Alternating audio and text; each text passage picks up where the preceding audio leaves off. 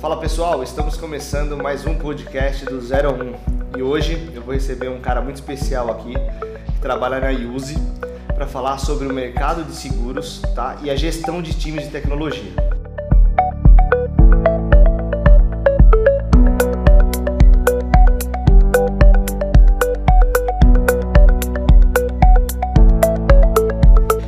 Seja bem-vindo, Taylor. Obrigado por aceitar o convite, é um prazer ter você aqui. Isso aí, cara. Valeu, obrigado aí pelo convite aí. Vamos trocar ideia, falar bastante sobre tecnologia e os desafios que a gente tem pela frente. Show de bola. Cara, eu queria começar falando um pouquinho do mercado que você, que você atua agora, né, na Use. É um mercado de seguros, né? A gente fala muito de insurtech, um mercado que até, até pouco era muito tradicional e agora vem com algumas empresas quebrando paradigmas, né, causando uma disrupção. Como que é para você inovar nesse mercado e gerenciar times de tecnologia nesse mercado? Imagino que sejam vários desafios aí. Legal, cara. É, o mercado de seguros no Brasil, ele é um mercado que tem muitas possibilidades. Se a gente olhar os dados estatísticos, apenas 30% da, da frota de veículos de carros tem seguro. Então, tem muito é, espaço para que oportunidades e geração de negócios através desse tipo de produto.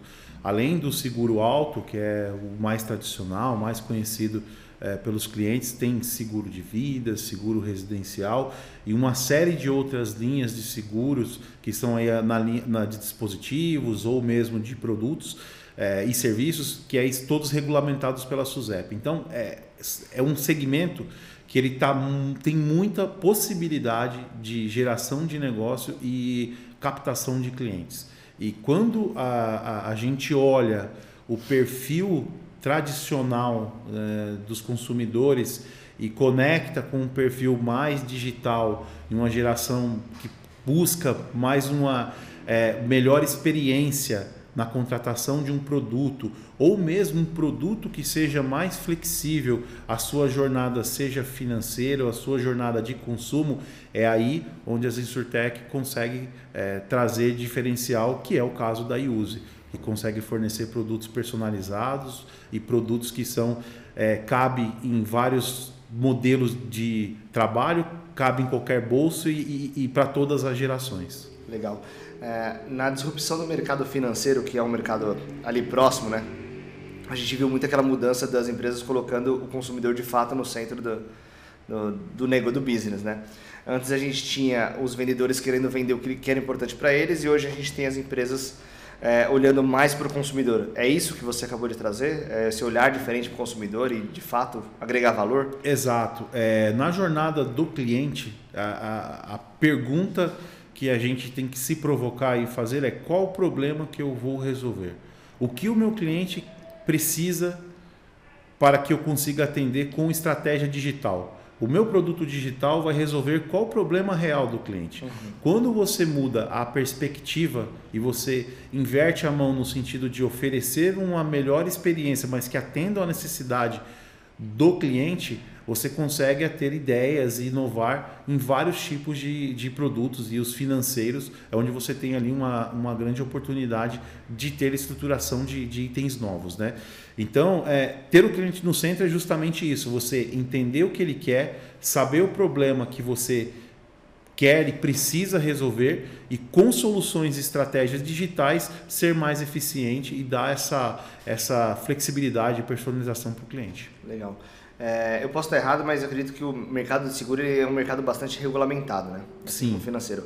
Isso é um desafio para a inovação? Como que você, qual a sua visão sobre isso? É, todo mercado regulamentado existem né, regras, barreiras e travas combinadas com algum órgão, né? Como o banco tem o Bacen, é, no caso de seguros tem a SUSEP. É, hoje, até por iniciativas recentes né, de Open Bank, Open Finance e aí o, o Open Insurance que está vindo, é, você já começa a ter uma flexibilização do órgão é, é, é, é regulador, justamente para alavancar, acelerar e, e, melhorar a forma de prover aí produtos para a sociedade como um todo.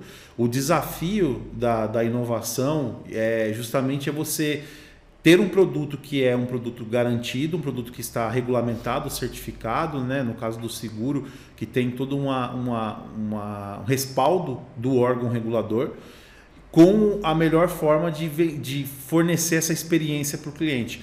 Você tem que atender a experiência do cliente no sentido de entregar algo diferencial, mas você não pode fugir das regras e das todas as normativas que existem por trás dos panos que é o que as empresas de seguro têm que atender. Se você não atender, o seu produto não é válido, o seu produto não é reconhecido. Então é muito importante, independente da, da empresa, uma empresa que fornece um seguro tem que ter ali, no caso de seguro, estar tá registrada na SUSEP, seguir ali todas as recomendações e tudo mais. Legal.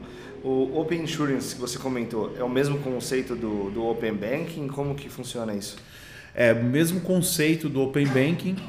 É, ele vai passar aqui por uma, algumas fases, né? Existe aí um calendário previsto que é, inicia agora em dezembro desse ano, né, dezembro de 21, é, e ele tem ali uma, umas fases estipuladas até o próximo ano. É, ele já está bebendo da fonte do que o, o próprio Open Banking, né, Open Finance trouxe para o Brasil, né, que o Bacen regulamentou. Então, muitos dos padrões e os conceitos de discussão sobre Open Data e toda a parte de estruturação de informação, é, basicamente como que as APIs vão se comportar, é, já tem um caminho mais trilhado, né, e um caminho mais, é, é, é uma trilha aberta para que ele comece a fazer negócios né, que está debaixo da SUSEP, também seguindo na mesma linha. O Open Banking trouxe bastante avanço para a gente aí no, no último ano é, e assim, ajudou muito e agora a próxima fase é de fato avançar negócios de seguros através de APIs aí, criação de produtos e tudo mais. Legal, APIs é um tema que você entende bastante, né? Já. Conheço, conheço bastante de API. Show de bola. Você acha que hoje o nosso ecossistema, tanto de tecnologia, enfim, de negócio, você acha que a gente já está bastante maduro com o termo APIs? Como, qual é a sua visão desse?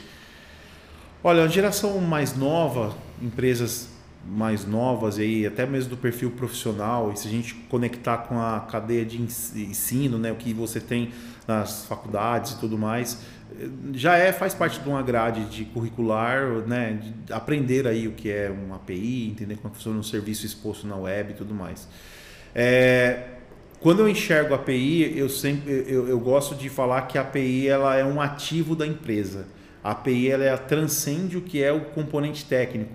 Então, às vezes a gente, é, o, o, técnico tem a cabeça que é só um serviço que está exposto, mas a API ela vai te dar possibilidades de você ser mais flexível, ser mais ágil para você fazer negócio e também resolver padrões técnicos. Então, se você tem um sistema mais legado, se você tem uma, um desafio de modernização, uma estratégia de API First para você começar a pensar em um desacoplamento e alavancar a estratégia de, de modernização, é um baita é, recurso e olhando de dentro para fora é super importante a empresa ter esse mindset de conhecer a API, ter uns padrões, documentação e começar a fazer de dentro, depois de parceiras e aí para frente pública, né?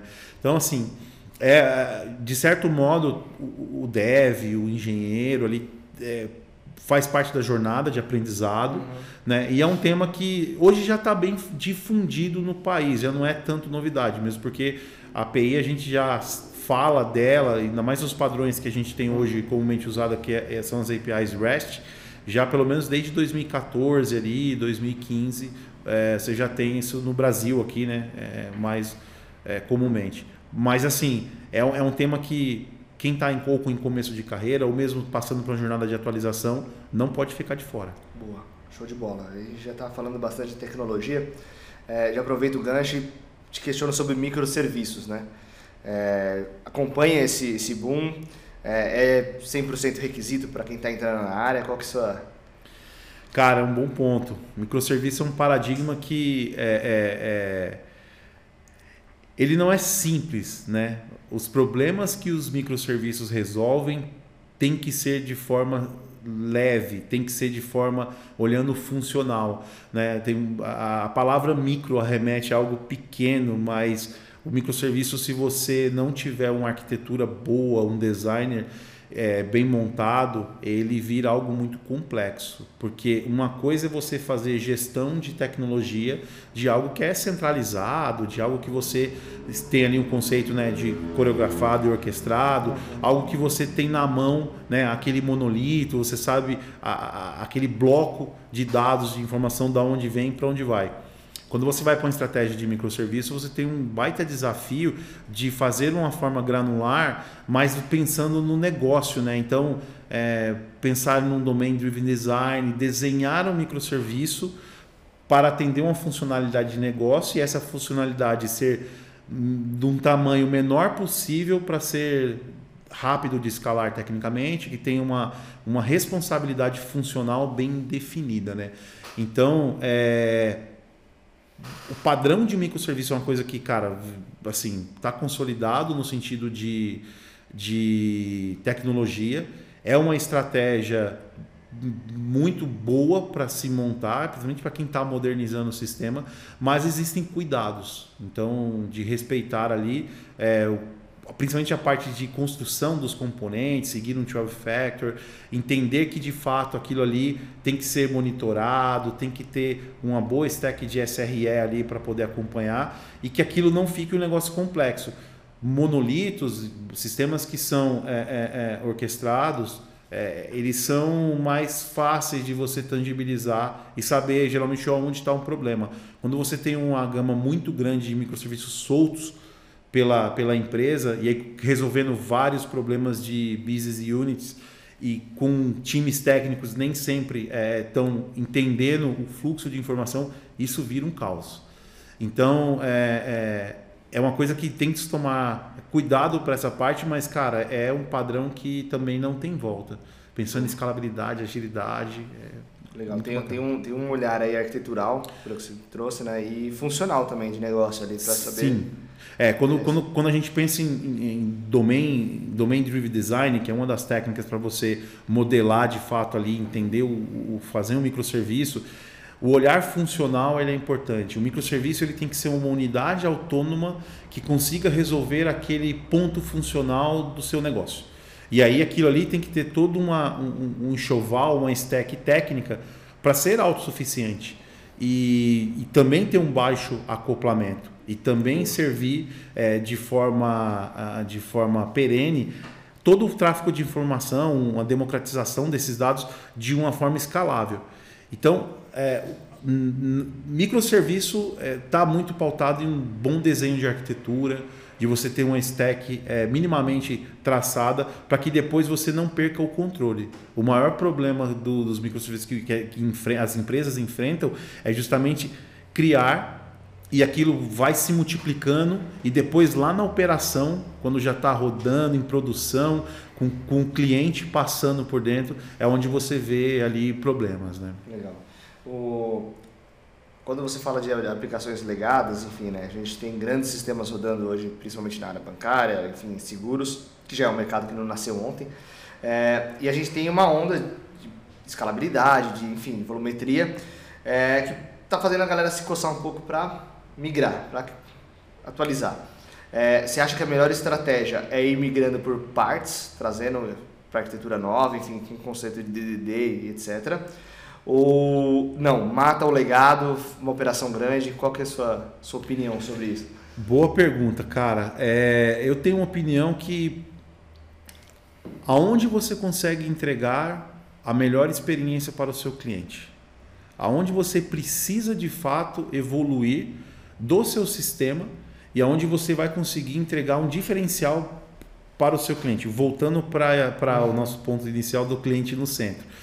É, se eu tenho uma funcionalidade, se eu tenho uma capacidade que ela ser refatorada, ela ser redesenhada num, ou num recorte, vai trazer um valor para o cliente é, e vai trazer um diferencial para a empresa e vai fazer geração de novos negócios e vai alavancar aqui um potencial é uma estratégia que a gente tem que ter é, para usar.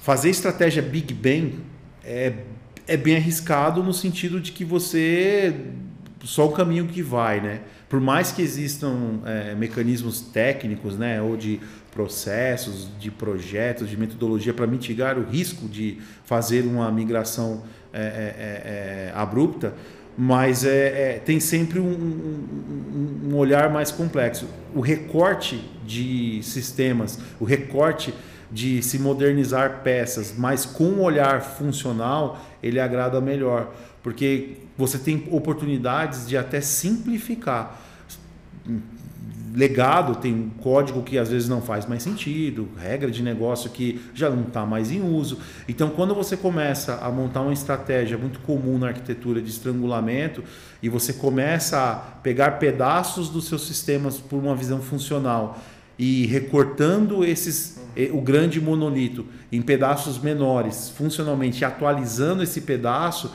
você já começa a ver ganhos, evoluções com menor impacto no ecossistema como um todo é, é, da sua empresa ali, tende a ser menos traumático.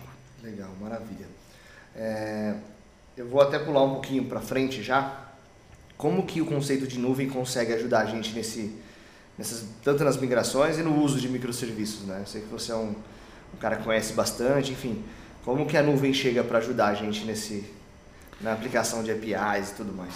Cara, a, a nuvem né, e, e o, o, paradigma né, de, de, de cloud computing trouxe, é, mudou bastante a forma da gente, da gente pensar em tecnologia e quem vem de uma, de uma escola mais tradicional de desenvolvimento ali, década de 90, década de 2000, é, teve que se atualizar e se preparar e entender o que é a famosa cloud e o principal, saber extrair e, e construir as, as, aplicações utilizando as capacidades que a cloud traz.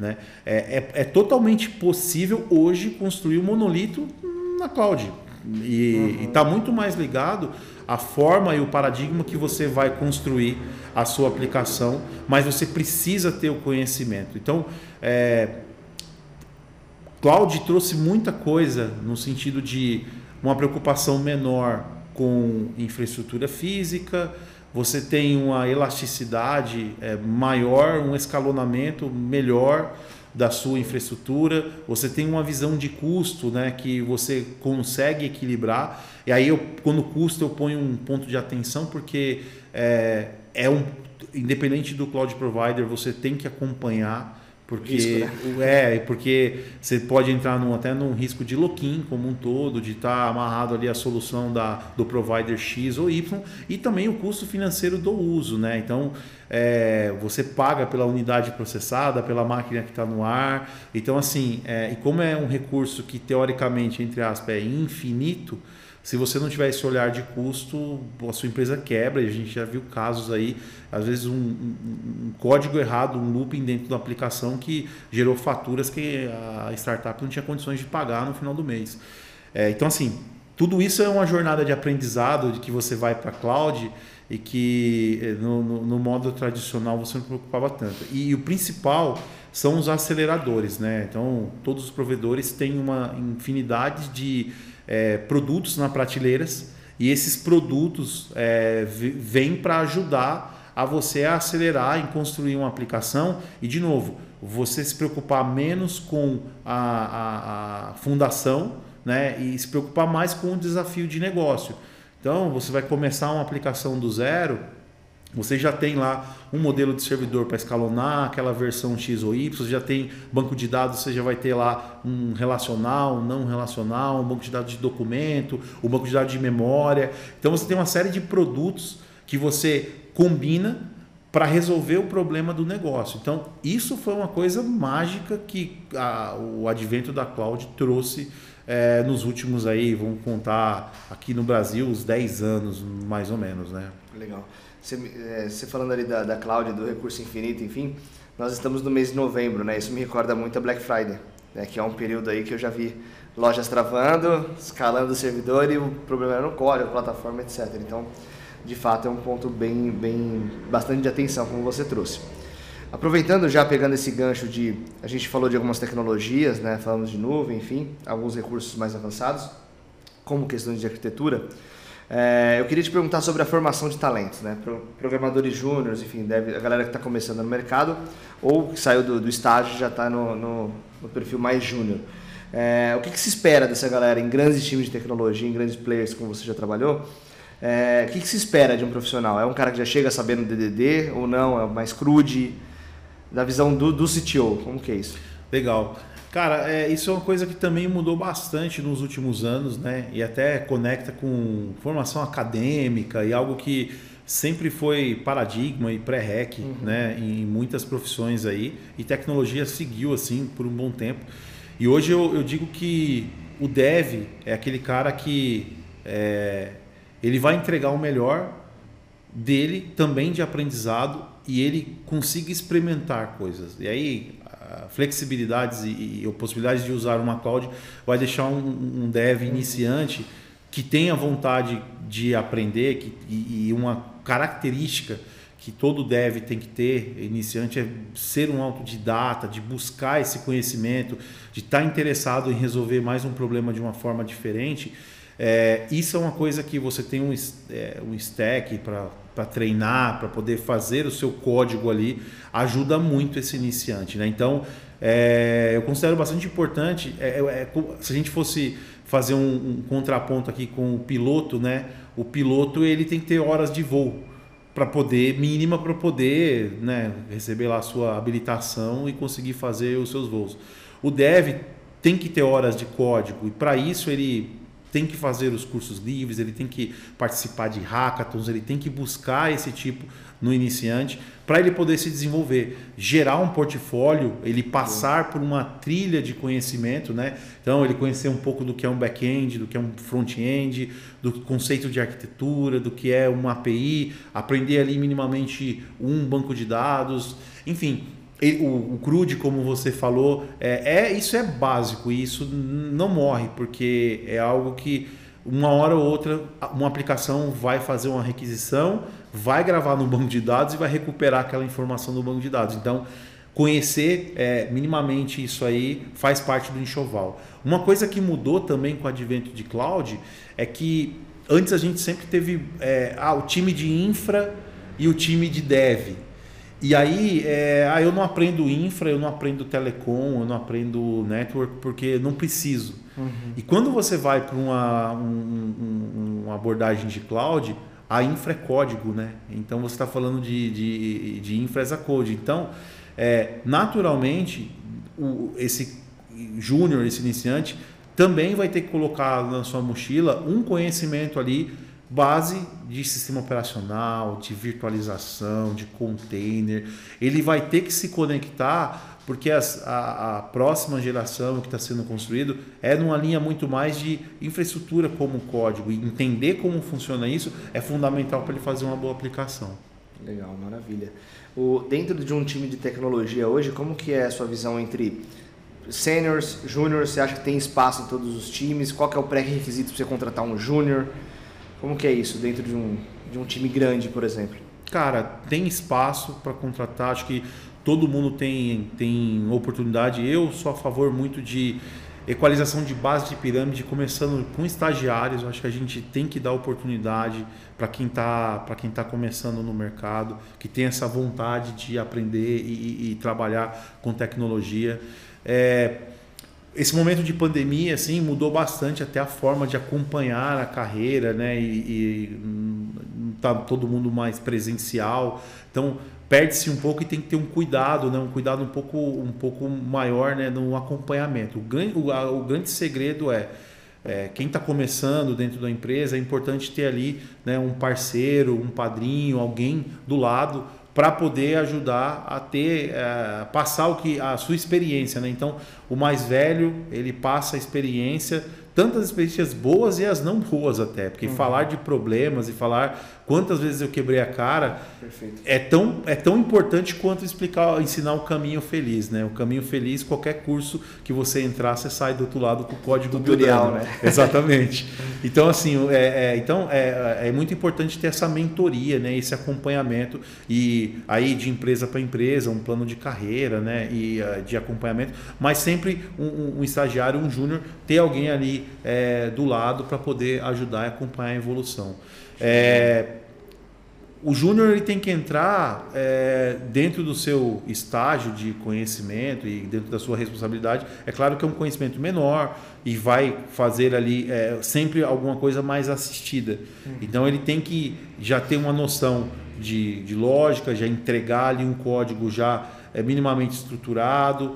É, com o passar do tempo ele vai tomando corpo, a, os seus PRs vão sendo é, aceitos com mais facilidades passa por um time de QA com menos bug. Então, assim, o, o júnior vai passar por essa fase e que é natural do começo de carreira. Mas, minimamente, ele tem que entrar já sabendo a lógica de programação, independente da linguagem A, B, C que a empresa trabalha, sabendo como funciona aquela linguagem, entendendo frameworks, partners e tudo mais, para poder já começar a ter esse desenvolvimento inicialmente assistido, né? E aí, à medida que ele vai entregando e, e, e fortalecendo o seu conhecimento, é onde ele vai mudando os estágios de carreira, né? Legal, maravilha. Esse é um ponto bem importante, essa mudança de estágios. E aí eu aproveito para pegar o gancho contigo. É, óbvio que você sabe que o mercado de tecnologia está extremamente aquecido, é difícil para contratar, aquela, aquela história toda. É, ter time de tecnologia, acho que o desafio só aumenta, né? De times grandes. É, como manter essa galera engajada? Do olhar do cara técnico, né? Então a gente tem um olhar muito de RH, né? É, é, a gente já sabe disso, mas o olhar de um CTO, o olhar de um diretor de tecnologia, de um líder, líder técnico, como que a gente mantém esse time de tecnologia pensando em diminuir o turnover, né? Porque custa muito caro perder um cara tech hoje. Exato, você tem um custo de formação, depois você tem um custo né? de até de retenção antes de uma saída e até depois o recrutamento do novo. Uhum. E o custo a gente não fala só financeiro, né? Toda a cadeia e o principal que é o tempo, né? É, e você assim posterga toda uma jornada de entrega de valor para um cliente porque você não tem recurso e aquilo vai avançando, né? É, cara, acho que o técnico ele tem sempre um, um, algo que ele, que ele gosta. É, e, e, tecnologia é uma coisa que é mágica porque você tem você pode gostar de muitas coisas ao mesmo tempo e, e geralmente você se especializa em alguma né? É, a empresa é, tem que entender e descobrir isso é uma troca principalmente com a liderança próxima aberta né o que, que o técnico gosta de fazer, o que, que o dev tem o prazer de, de entregar ou de estudar, qual que é a melhor, o que ele faz de melhor de verdade na sua essência com tecnologia. É desenhar algoritmo, é solucionar performances de banco de dados, é criar dashboards incríveis para ajudar ali uma, uma área ou construir um front-end que seja responsivo, que seja rápido. O grande lance de você ter as pessoas né, e mantê-las é, motivadas, engajadas no time, é primeiro descobrir se as pessoas estão no lugar certo, fazendo a coisa certa, e aí a partir disso dar missão. Dar missão, acompanhar a, a carreira e você ter ali uma visão de que quem está entregando está fazendo algo bacana, que está conectado com o seu propósito, a sua linha de, de, de estudo e tudo mais. Então, é, coisas que muita gente gosta, né? Iniciativas open source, cara, de fazer contribuição na comunidade, ou mesmo de é, ler bastante é, conteúdo, trazer isso em forma de. É, quando você trabalha no modelo de ágil, em forma de guildas dentro das empresas, fazer uma troca de conhecimento. Então, todas essas iniciativas lá onde o, o tech ele tem a, a, a, voz de mostrar o seu conhecimento e conectar aquilo que ele de fato gosta de fazer na essência com a entrega de valor para a empresa, que é super importante, é onde eu vejo que as coisas acontecem naturalmente. Tem fluidez, tem engajamento de verdade e ele vê as coisas funcionando lá na ponta para o cliente. Então acho que fantástico. esse olhar de você acompanhar um time de desenvolvimento, entendendo, entendendo que de fato o desafio individual de cada um e aí é, do indivíduo é, é, é, faz muito sentido. E aí conecta um pouco que até o que a gente tem uma mudança no mercado, até dos gestores de tecnologia. É, os gestores de, de tecnologia têm que ser gestores técnicos. E ele tem que estar tá minimamente atualizado, ele tem que estar tá minimamente é, falando, conversando, entendendo o desafio do time dele. É, se ele não estiver conectado com a, a, a, o propósito e a missão que ele, como, como líder de entrega, ele, a empresa como um todo perde. Então a gente percebe no movimento e até mesmo empresas que não, não são de tecnologias migrando e tendo até CEOs que vieram de tecnologia, justamente porque tecnologia é estratégia, né? Tecnologia hoje está em todos os lugares. Então, esse viés de pessoa entender o que está fazendo tem muito sentido. Então, hum, por exemplo, nessa, nessa missão que eu estou agora na IUSE, cara, é justamente é entender aqui os, os indivíduos, ver onde são eles entregam de melhor e dar muita pista para que o técnico que é técnico continue evoluindo. Show, fantástico, irado isso. E é bastante gestão de pessoas, né? Quando você começa. É, é, é, é assim, tem uma chave que é, é, assim, no final do dia todos nós relacionamos com pessoas. Então, independente da área, independente ali do que você está entregando, do seu código ou não. E, e uma coisa que é, é, é, forte é ter o, o espírito da liderança, né? De você ter essa, essa liderança, você ter esse, essa, esse ponto de evolução das pessoas acompanhar. E existe também a carreira técnica, né? o líder técnico, né? a carreira de especialista e tudo mais, e que também não deixa de ter um viés de estar próximo das pessoas, especialistas ali com, com conhecimentos mais aprofundados, seja na disciplina A, B ou C, mas que vão estar próximo de pessoas que têm que ter esse tato de geração de conteúdo até para formar outros técnicos, uhum. né? Então, é, geralmente a gente tem ali o, o, especialista que faz uma geração de conteúdo, seja um speaker, que é um palestrante, seja alguém que gera artigo, gosta de escrever, é mais estruturado, seja aquele que gera código open source, coloca na comunidade ajuda.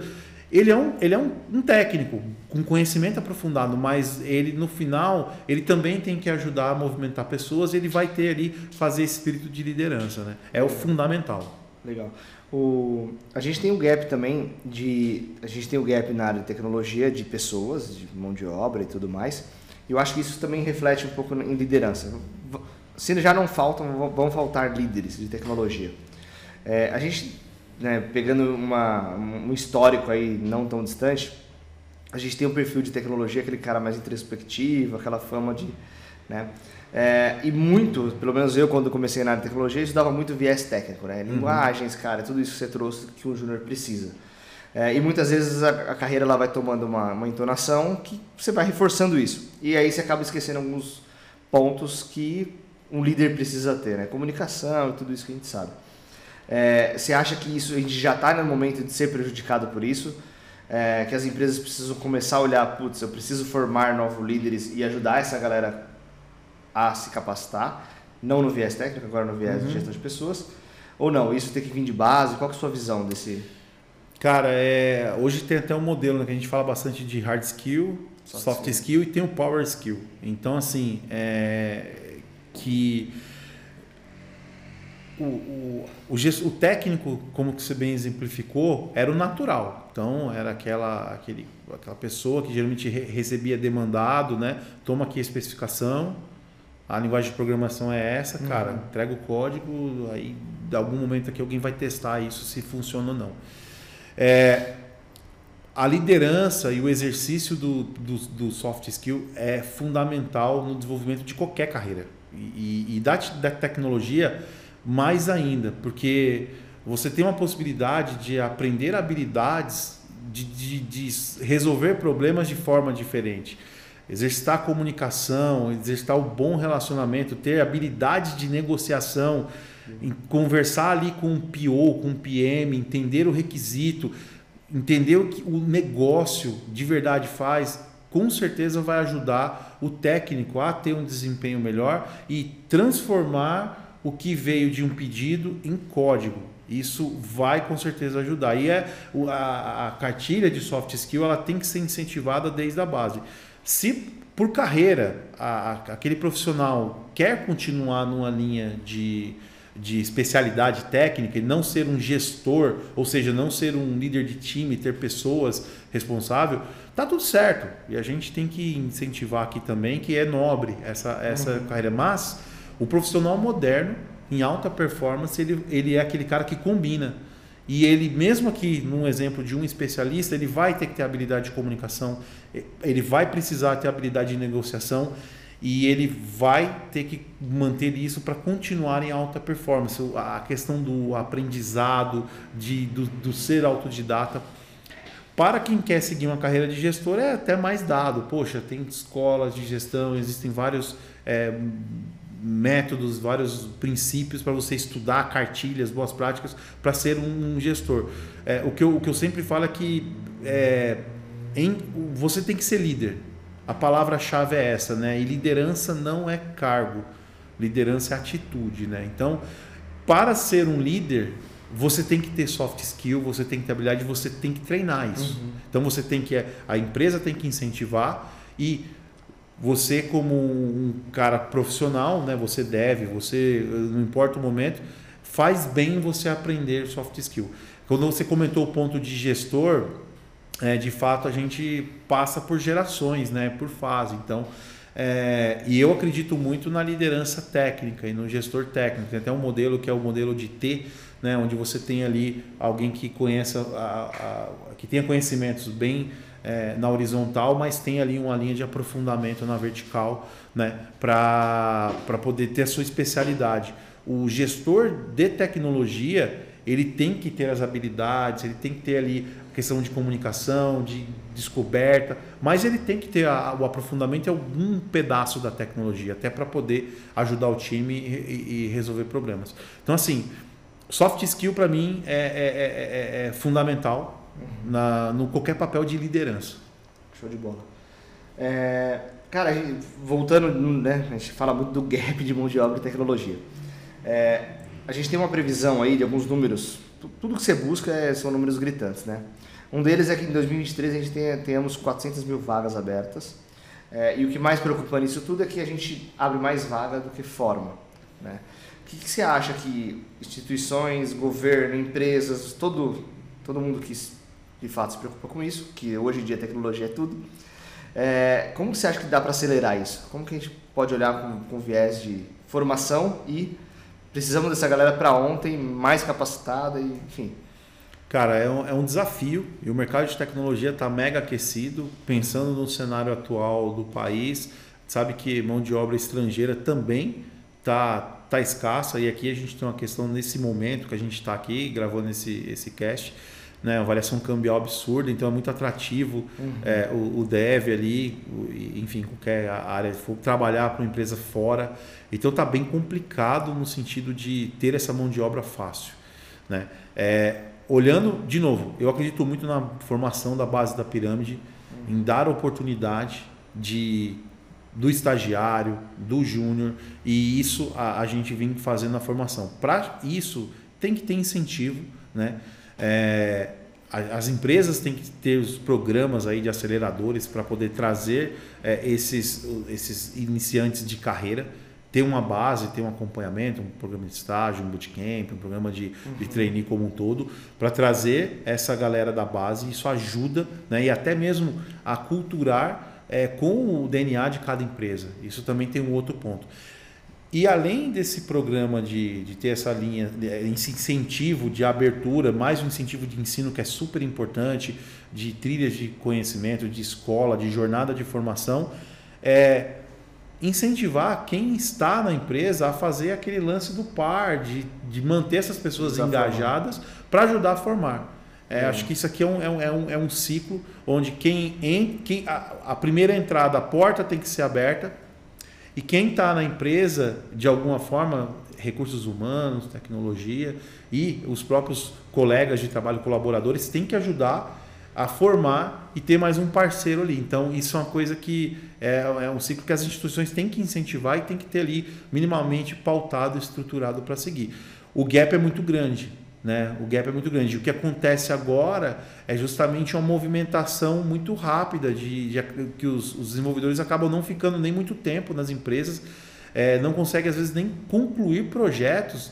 Isso pode afetar a carreira dele lá na frente. Então entrou aqui, formação base, veio uma proposta do lado, putz, ganhando um pouquinho a mais, larga tudo, nem terminei aquilo que eu fiz, vou para um novo desafio e lá consequentemente ganha mais um, um, incentivo, muda para outra empresa e aí a carreira ela acaba não sendo solidificada baseado nas dores, né? não é forjada no fogo, não vai ter cicatriz de guerra para dizer de fato, poxa, com solidez, entreguei isso, passei por esses né? desafios. Não vai ter que isso.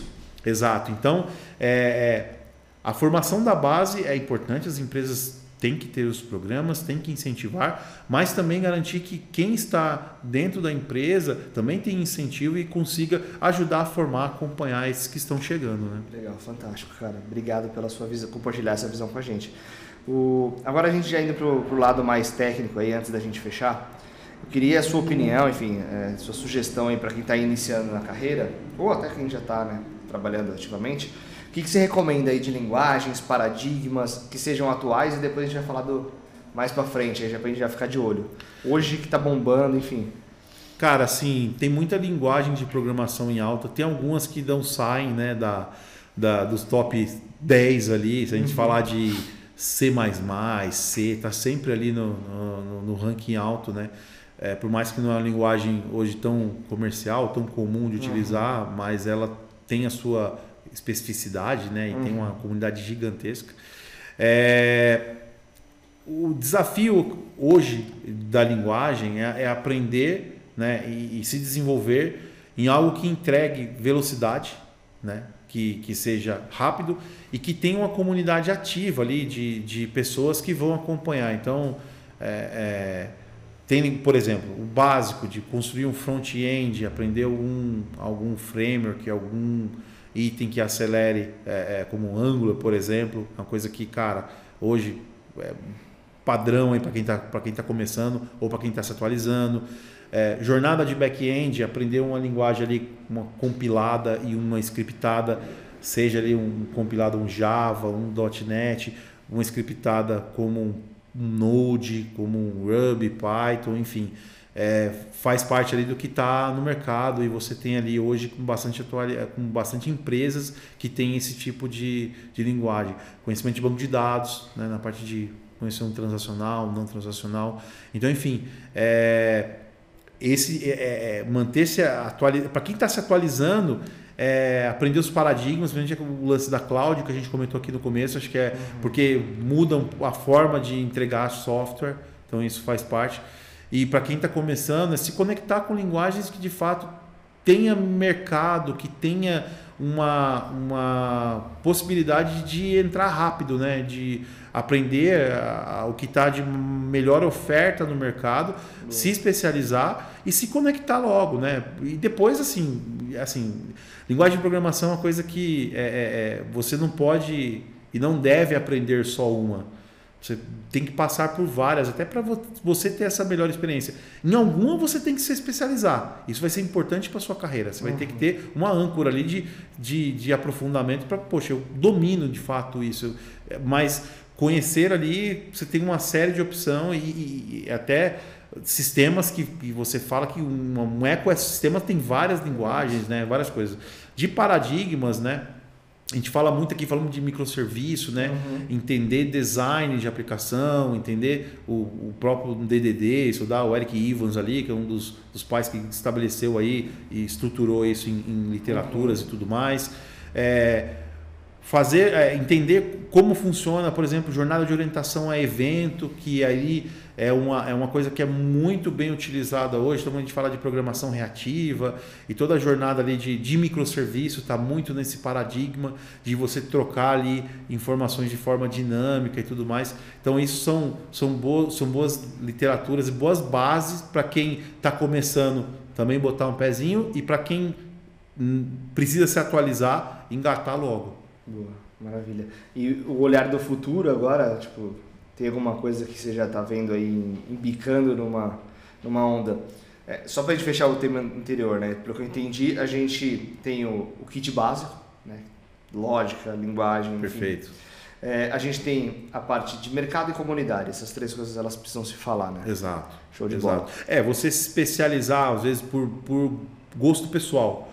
Ah, eu quero aprender ou aprendi a linguagem X. Uhum às vezes você vai ficar literalmente nichado, vai trabalhar só naquele nicho, vai ter uma menor oportunidade de trabalho, menor, menores ofertas de emprego e isso pode te limitar até em conhecimento. Então, assim, ter esse olhar também, já olhando estratégia de carreira, o que, que o mercado está pedindo mais, onde eu consigo ter uma melhor entrada é uma boa, né? Entender para onde que as empresas estão indo. E a gente tem alguns sinais aí, depende do segmento, depende da, do tipo de negócio, a gente tem ali umas é, zonas de, ca, de calor que a gente consegue saber aqui tem uma linguagem dessa ali, tem mais aquela. Boa. Então dá para ter uma, um norte, tá? É super importante. Show de bola. Antigamente a gente tinha muito aquela treta, né, da galera. Eu acho que isso, é, a, a evolução do, da tecnologia, das linguagens, dos paradigmas, etc., quebraram um pouco disso.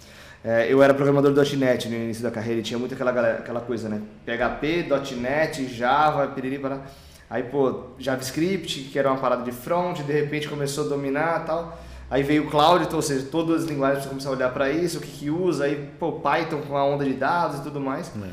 É. É, ou seja, o cara que defendia com unhas e dentes teve que começar a abrir a cabeça um pouquinho para olhar mais linguagens. É, e para o futuro? O que, que, você, que, que você imagina aí? Qual é a dica que você traz para gente? Cara, o futuro é drivado a dados. Isso é uma coisa que eu acredito muito. E as tecnologias e o que a gente tem que estar tá mais conectado com esse tipo de, de, de, entrega vai ser muito importante. Então, é uma, é uma coisa que a gente não, não, não abordou tanto aqui, mas vale sim a, aprender uma jornada de machine learning, de bancos não relacionais, de volume de dados grandes, cara, isso é, é para o futuro é meio que pro futuro nem tanto, tá? Meio que já, presente, já chegou. já chegou. A gente já tem isso em várias empresas e vários tipos. Então, uma linguagem que você falou aqui, Python, por exemplo, se conecta muito bem né, nesse tipo de, de, de, de, ecossistema aqui, as pessoas que estão, né, por um lado acadêmico usava muito linguagem R, né, o R, uhum. então assim, mas o Python hoje, que é uma linguagem bem versátil, ela está tanto, sei lá, fazendo infra as a code num pipeline de DevOps, mas também está ali para ajudar no modelo matemático e resolver algum tipo de problema, então uhum. é uma linguagem que tem uma aposta, tem um apelo legal, bem flexível, é, a visão de dados, quando eu falo para o futuro, é, é, super importante o profissional de tecnologia é, entender como funciona, porque é um profissional que mais para frente vai ser muito, muito requisitado e vai ter que ter especialidades, né? Porque se a gente pensar, todo comportamento que a gente tem gera dado, só que não virou informação. A gente só vira informação quando eu tenho um agrupamento de dados. E ali, quando eu organizo e quando eu tenho aquele volume, é onde eu vou descobrir comportamento, pensar em eficiência técnica, eficiência financeira, estatística. Cara, o dado teve que virar informação. E aqui vai tem uma infinidade hoje já de modelos, bancos de dados, linguagem, paradigma, algoritmos, enfim, para resolver futuro tem que as pessoas têm que se conectar e de alguma forma olhar isso aqui com um olhar diferenciado, tá? Porque é, algo que não acaba. E conhecimento de cloud como um todo hoje não dá para falar que assim, sei lá, vai nascer uma nova cloud, né? Uma cloud 2.0 aí que seja totalmente diferente dessa aqui, desses modelos que a gente tem hoje que são muito parecidos. É, não dá para não dá para falar hoje, né? É um negócio uhum. super novo, né? Se a gente for pensar mas é algo que é, tem que continuar, porque é, estudo, estudo de cloud é uma coisa que você aprende a fundação, entende o básico, mas é muito dinâmico. A quantidade de ferramentas e produtos que os providers colocam, e quanto mais você aprende e você entende como funciona, mais produtivo você vai ser para a sua empresa, você vai entregar com mais velocidade, qualidade, tende a ser assim, e você consegue. Então, estar atualizado para o futuro, o que tem dentro dos providers é, é uma, uma boa também. Tá? Legal, é o. Eu costumo falar que o full stack não é só o cara que manja de back e front. Se ele não tiver essa perna de do DevOps, do vai, DevOps da infra, né? Exato, exatamente. Não é realmente completo. Cara, foi uma aula falar contigo. Show de bola. Obrigadão por aceitar o convite e compartilhar todo esse conhecimento fantástico. Desejo muito sucesso aí para 2022 para você, no seu novo desafio e tudo mais. Brigadão. E é isso, cara. Tamo Valeu. junto. Obrigado pelo convite, cara. Parabéns aí pelo cash, cara, pela, pela estrutura, cara. Torcendo para esse projeto continuar decolando. Show de bola. Obrigado. Valeu. Cara. Valeu, um galera. Um abraço. Valeu, um abraço.